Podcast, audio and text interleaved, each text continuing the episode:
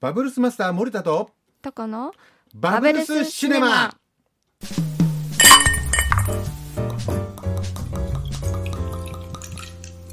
なんとですね、えーこのトコちゃんはですね西南学院大学法学部3年生というですね21歳、えーまだ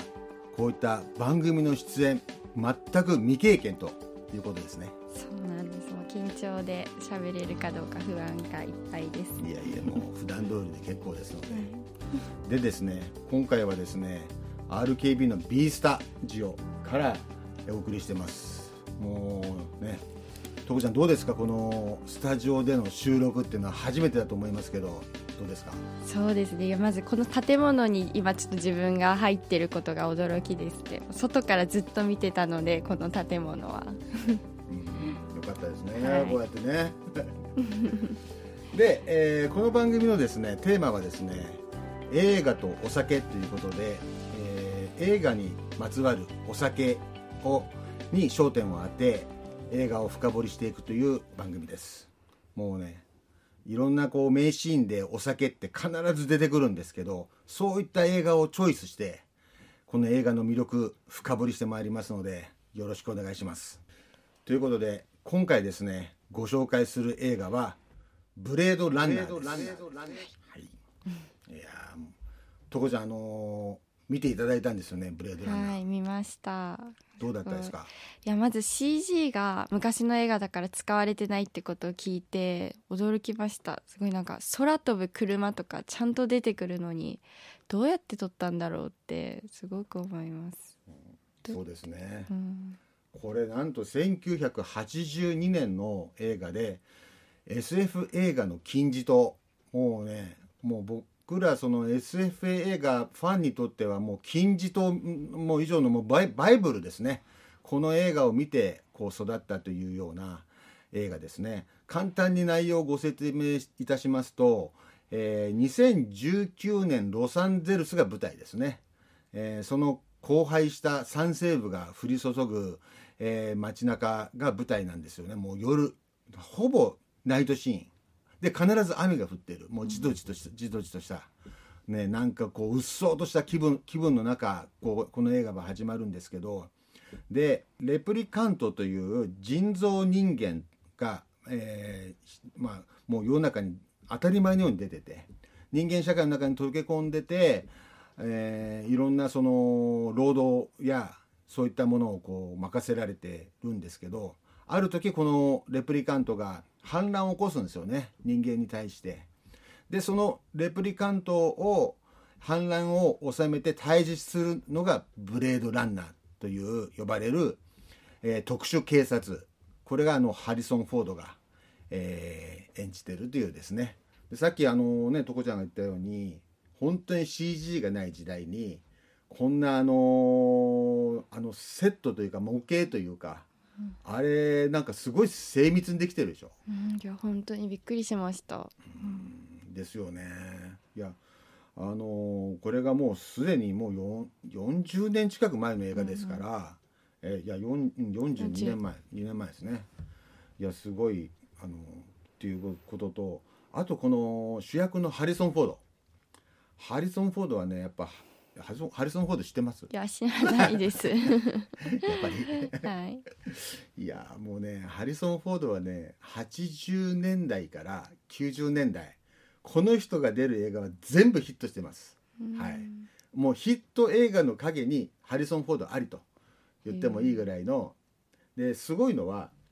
この人の映画は必ずと言っていいぐらい全部じゃないですけどシリーズ化でこの「ブレードランナー」もしっかりなんですけど「えースター・ウォーズ」って映画知ってますかね？はい知ってました知ってますよね。はい。これは1976,7年ぐらいかな？あの作られた映画ですけどこれにももち出ててこの「スター・ウォーズは」えー第ちょっと何作まで作られたか分かりませんけど5年 ,5 年ぐらい前に終わったんですよね。だから、えー、とこの人の映画はもう本当にシリーズ化されてであとインディ・ージョーンズはなんとですねインディ・ジョーンズ知ってます？いやインディジョディズニーランドのアトラクションにあるんですよ。それで知りました。素晴らしい。そうですか。はい。インディ・ジョーンズはですねこれもまた80年代終わりから90年代ぐらいが何本か作られててなんとですね去年2023年に、えー30年ぶりにまた作ったというですね、はい、すごいやっぱりねこのハリソン・フォードは素晴らしい、あのー俳優ですね、どうですか？ハハリソン・フォード見て。いやーほんとイケメンな かっこいいですね。やっぱりその復讐復讐というか自分が支配してるって思ったものからの逆襲とか、うん。そういうものの恐怖うん。なんかちょっと猿の惑星とかに通ずるものを感じてそれもやっぱり猿のことをこうずっと下に見てて、それからでもそこから逆襲されるっていう、うんなんかそういうなんか感覚というか恐怖っていうのはなんだろうずっと普遍普遍的にこう持ってるのかなって。それをなんか表したような映画なのかなって私は思いました。う。ん素晴らしいねやっぱ21歳違うこと言うな。まあこの監督はリドリー・スコットっていうですね、まあ、もう巨匠ですよ。でこのリドリー・スコットはあとあのこのちょっと前に「エイリアン」という映画を作ってんですよね。これあの宇宙外生物がこう、えー人間に乗り移ってっていうもうその後あのエエイリアンっていう言葉がもう当たり前のようになったそれを作った人でなんですよリドリー・スコットは。エイリアン VS プレデターとかいう映画もあるんですけどあのエイリアンとプレデターが戦うっていう、まあこれは監督はリドリー・スコットじゃないですけどこのエイリアンをもともと作った、えー方ですね。でこの「ブレードランナー」のやっぱりもう一つすごいのはこの後にえーっとあの「ターミネーター」っていう映画知ってますかね？ああ知ってます。ターミネーターもある意味人間対ロボットの戦いなんですよ。すにそでまあ例えあとわりかし最近で言えば「マトリックス」とか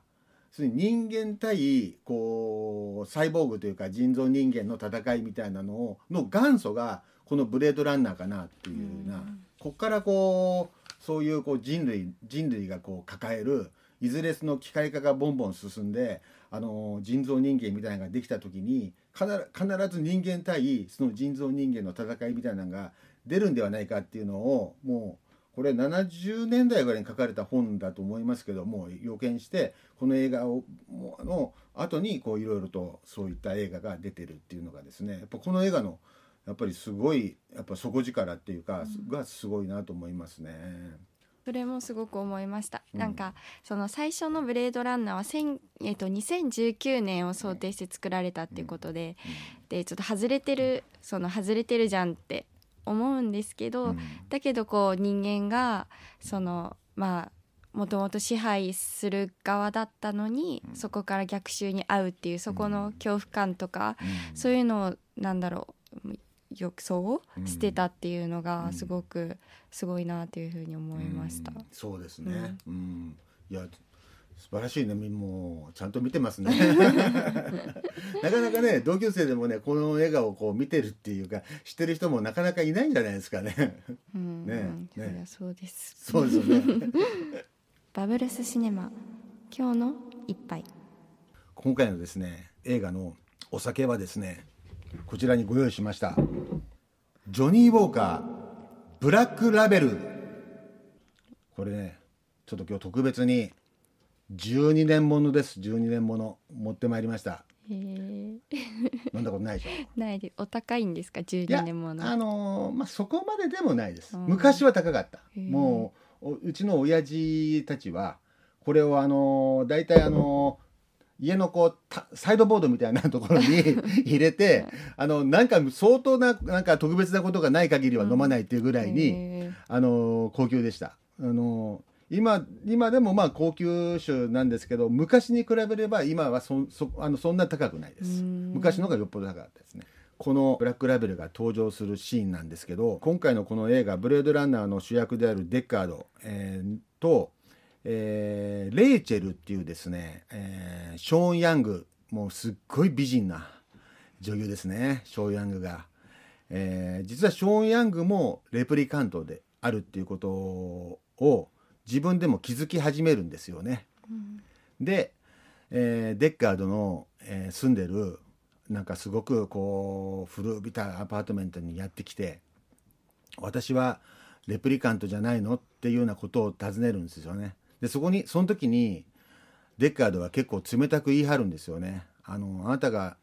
君のその記憶の中にあるのはタイレル社のあの社長の子供の記憶なんだっていうようなことを言うんですよね。でその時にウイスキーをあのの